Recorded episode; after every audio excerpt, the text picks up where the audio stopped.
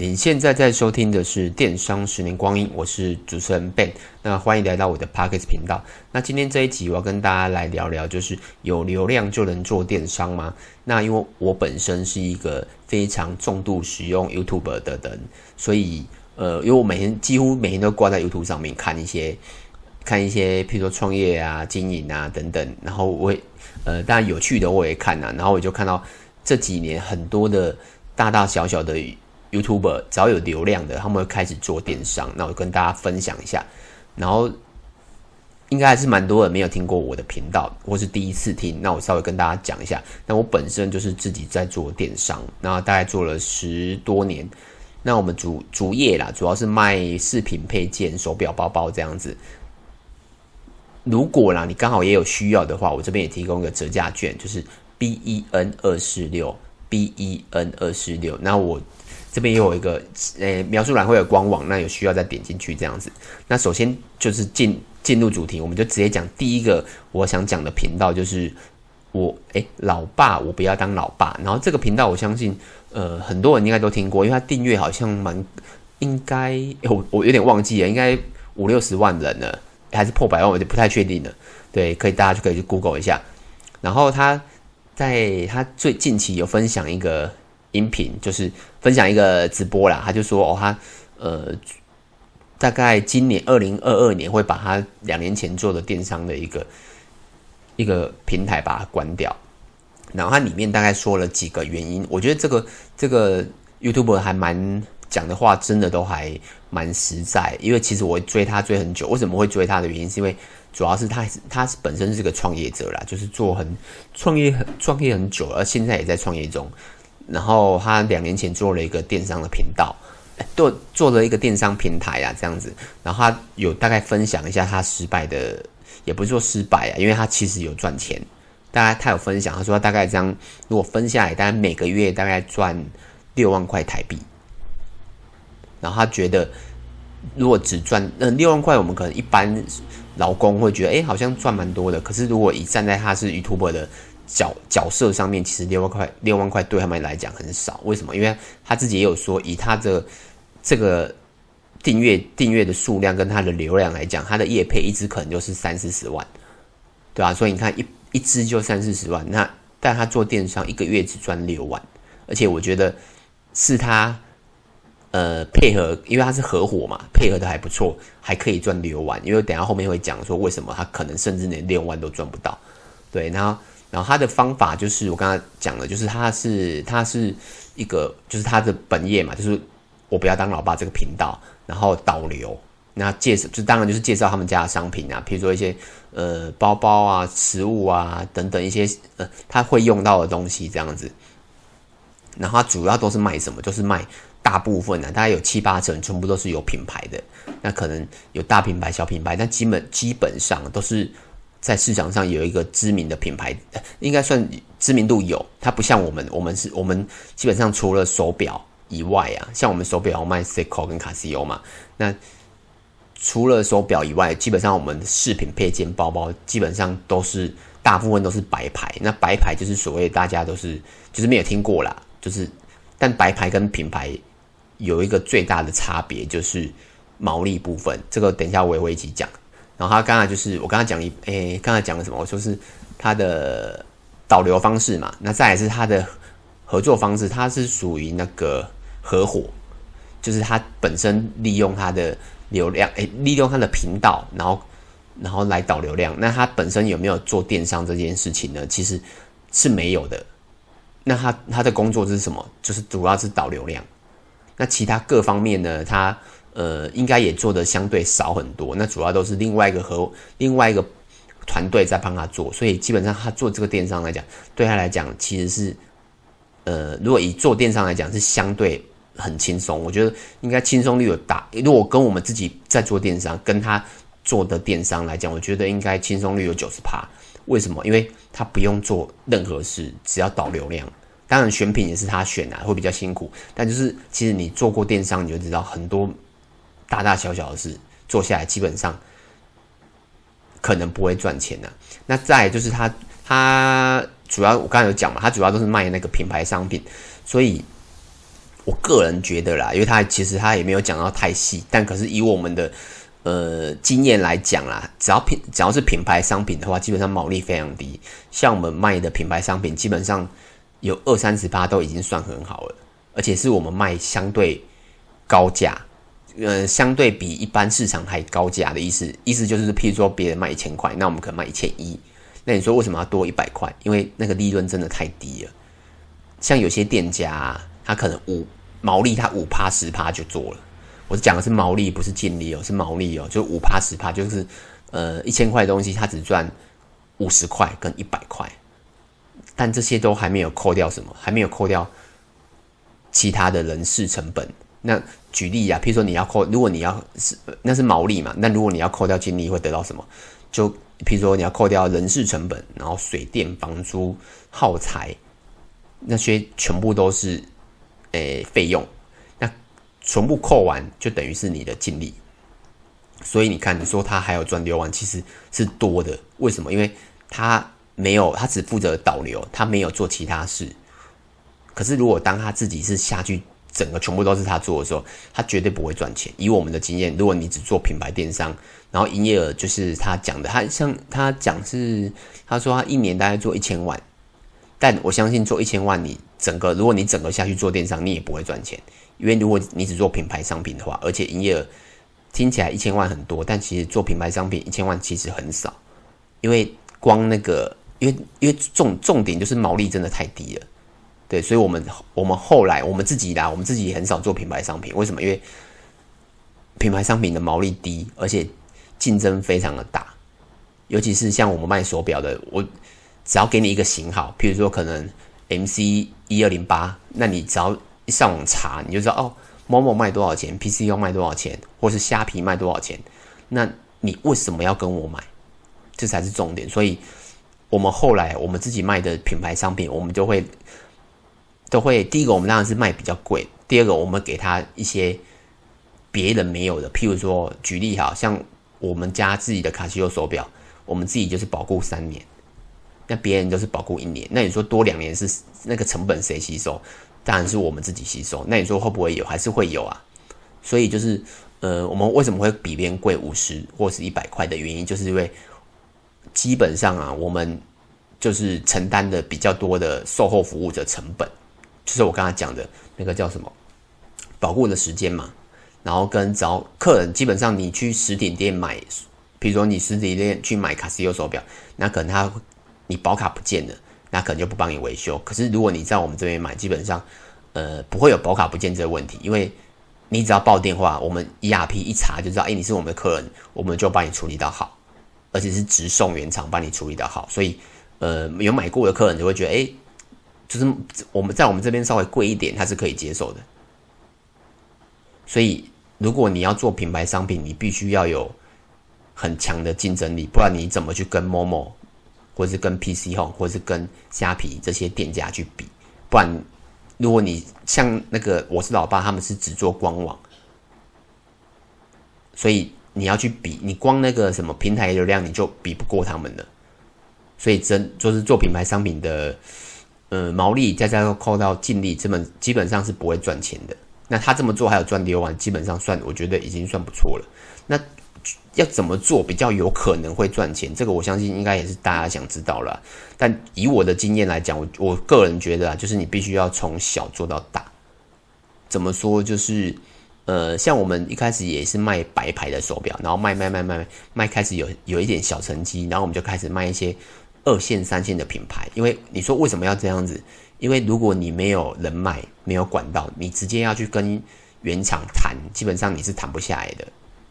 就是即使你有钱，你也谈不下来。那我们为什么最后可以跟原厂谈到？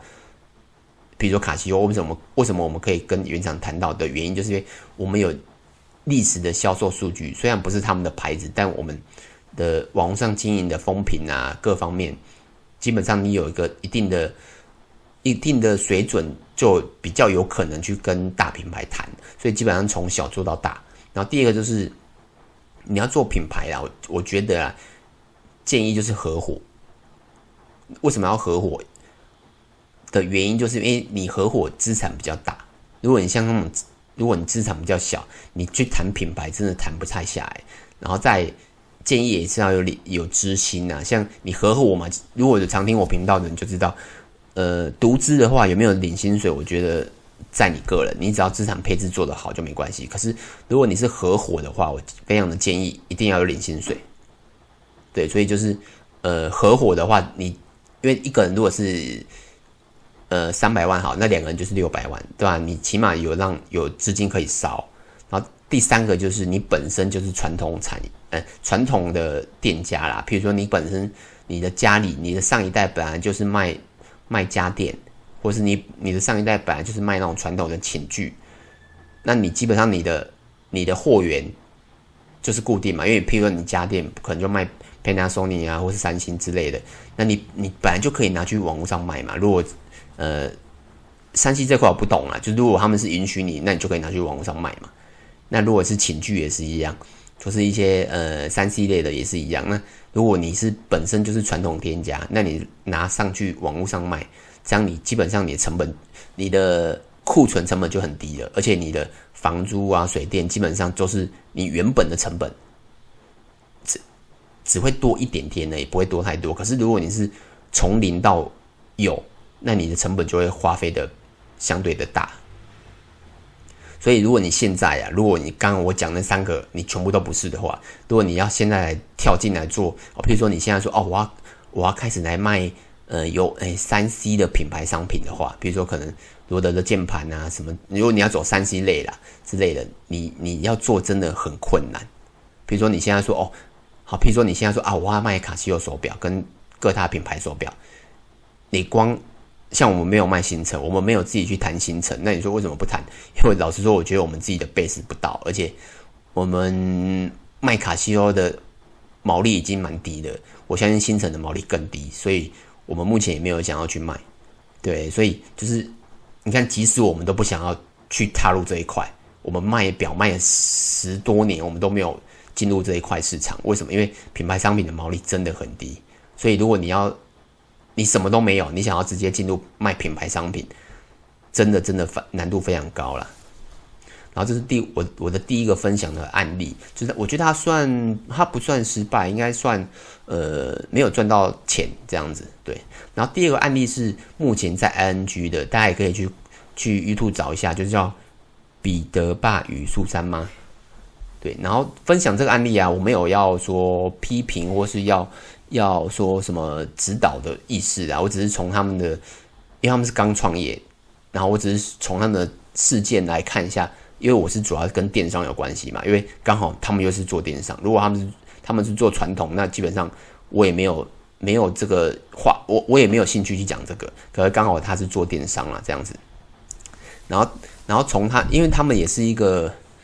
二三十万的 YouTuber 吧，对，他们主要是拍那种亲子，然后旅游的一些，我很少看，但我是从其他的 YouTube 来看到他们，因为我对那个亲子跟旅游没有什么兴趣，对，然后刚好也是看到别人在，好像是也是我是老爸爸跟他聊天，然后他透露出哦他做这件事情，然后我就去看了他拍的影片，说创业就是他创了什么业之类的。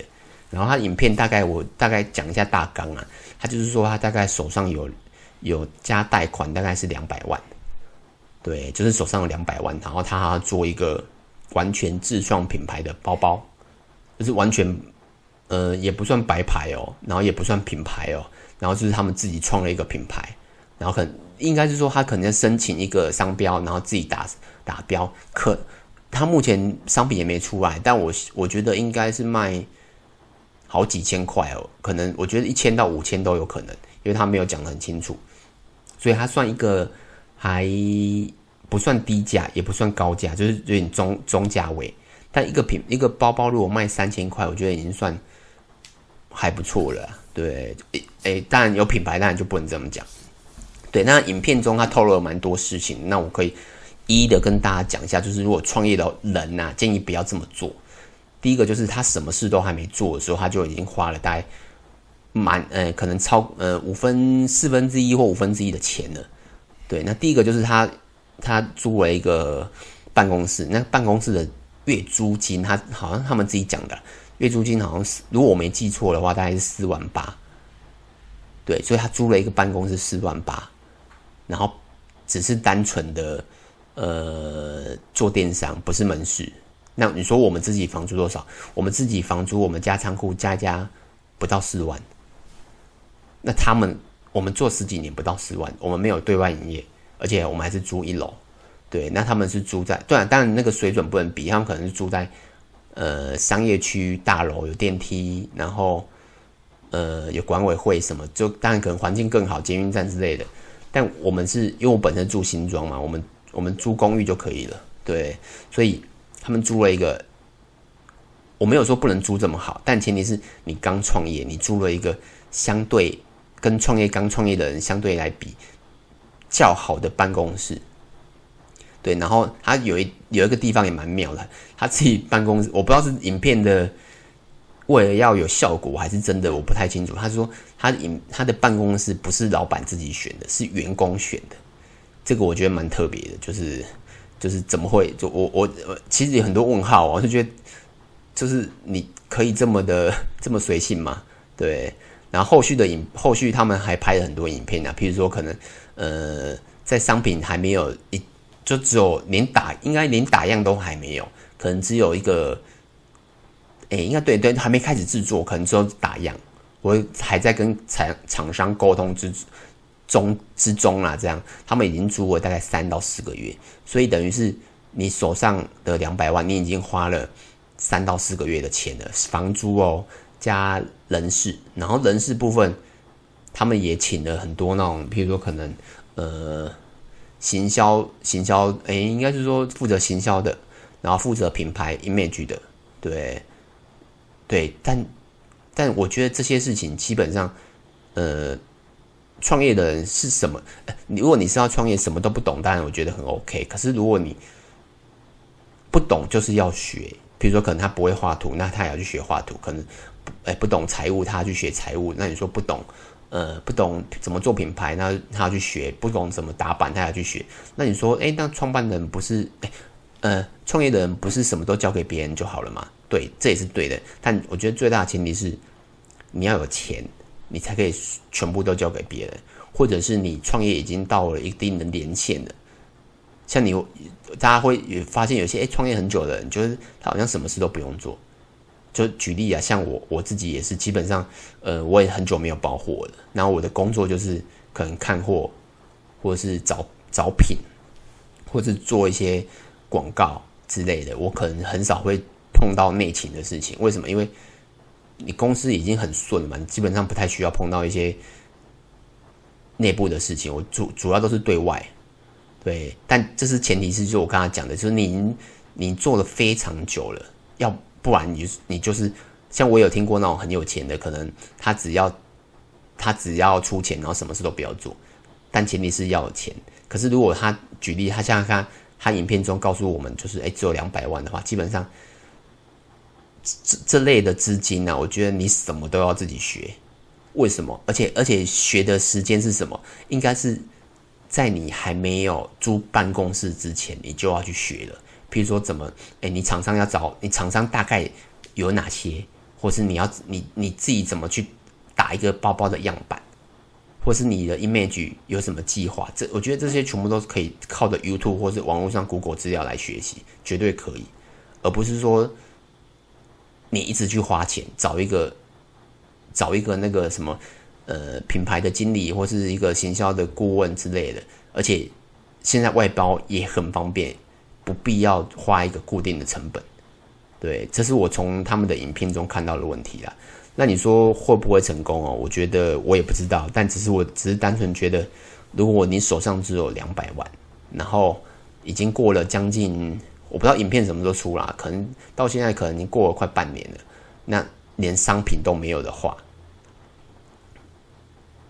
会比较辛苦。为什么？因为你商品，因为他们不是白牌哦，他们是做自有品牌，所以你自有品牌你的量没有到，厂商是不会买，不就厂商不会帮你制作嘛，对吧？你最少要一百都算少，可能可能三百、四百、五百、一千都有可能，对吧？那你还有货的钱，所以他两百万已经去掉了四分之一，然后加货的钱最少是一半了，所以他可能一年之后他可能手上剩二三十万，有可能哦。到时候要么就是增资，要么就是直接解散，对啊，就是我觉得我看到的问题啦。那等之后他们上线之后，如果有后续，我可以再跟大家分享。那做一个案例是这个比较短一点，也可以。如果你是很喜欢在 YouTube 这个世界跟大家分享，有一个频道是 J 莉，然后这是我刚好在看到一个广告的时候刚好看到，就是它是二零二一年广告分润最高的一个 YouTuber，然后他。他他的我不知道大家有没有看过啦，就是他的 YouTube 的内容是什么？就是在他自己在画画，就是画一些他自己的，应该是叫水彩画画，我也不知道，因为我不是那一那一行的人。他就是弄呃利用自己的专业，然后画画这样子，然后每个每部最少最少一定都有十万以上的点阅率，然后可能一般大家都是破百万的点阅率，然后他几乎里面都是没有业配的。然后我看他的分论一定，因为没有业配嘛，所以他的分论一一定会比叶配高，因为他没业配。然后在他又后来有去稍微研究一下这个 YouTube，然后他们自己也有在做电商。那电商是卖什么？他不像我刚才前面讲的那两个呃 YouTube，他们电商跟他们自己的商品比较比较没有关系。那他们的电他的电商就是卖自己的画。我觉得这个有到学以致用，或是有延伸下来。像如果啦。我，因为我现在我知道这个频道，如果我家里想摆一幅画，我觉得我有百分之七成的几率我会去跟他买。为什么？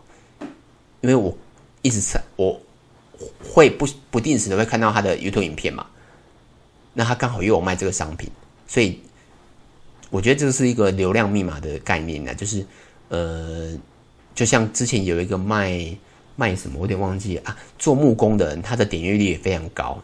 我在早期拍 vlog 的时候，他有私讯我，问我一些问题，然后我有跟他讲，哎、其实他可以去进一些，呃，他本身有卖课程啊，然后他也可以进一些他的手，他的一些耗材啊，或者是一些什么东西来卖。那你说会不会有卖？我相信绝对会有。为什么？我可以直接告诉你为什么。像我们我们自己早期，我们也是卖，我们拍了很多那种编织红绳，女生编织红绳，或是一些。呃，改手表的影片，那你说为什么我们要拍那些？第一个，有些有，有些是有流量嘛，那有些是我们本身在卖手表，所以我们就是拍一些卖手表的影片。可是因为太多太多的 You 看 YouTube 的人就问我们说，哎，那些改手表的工具去哪里买，或是那些红绳的材料去哪里买？所以我们后来就找了很久厂商，我们才找到，哎，有一些是卖这些东西的零件，所以我们就把它进来卖。然后那个描述栏上面就把它改，就就因为描述栏是可以改的嘛，我们就下面有放链接。然后你你知大家知道发生什么事吗？就超多人买，就是那种那种比如说改手表的一些小工具啊，然后红绳一些串珠啊，一些等等，就是真的不夸张，真的蛮多人买的。那你说为什么？就是因为他看的影片，他觉得诶想要自己做这件事情。所以如果你本身啊，就是有在拍影片或者在写部落格，那真的。你可以自己的试，你可以试看看啊，因为我觉得我们自我自己的经验是这样，是算呃目前下来我觉得算不错的啦。所以我之后也是会，如果譬如说可能 YouTube 很多人会问我们说，哎，这个东西在哪里买得到？那我们本身没有卖，我们自己也会特别进来卖啊。再举一个最最好的例子，就是我们会因为我们有卖皮带嘛，所以我们会教人家怎么改皮带。是很简单的打洞这样子，然后也很多人问我们说：“哎，这个打洞器去哪买？”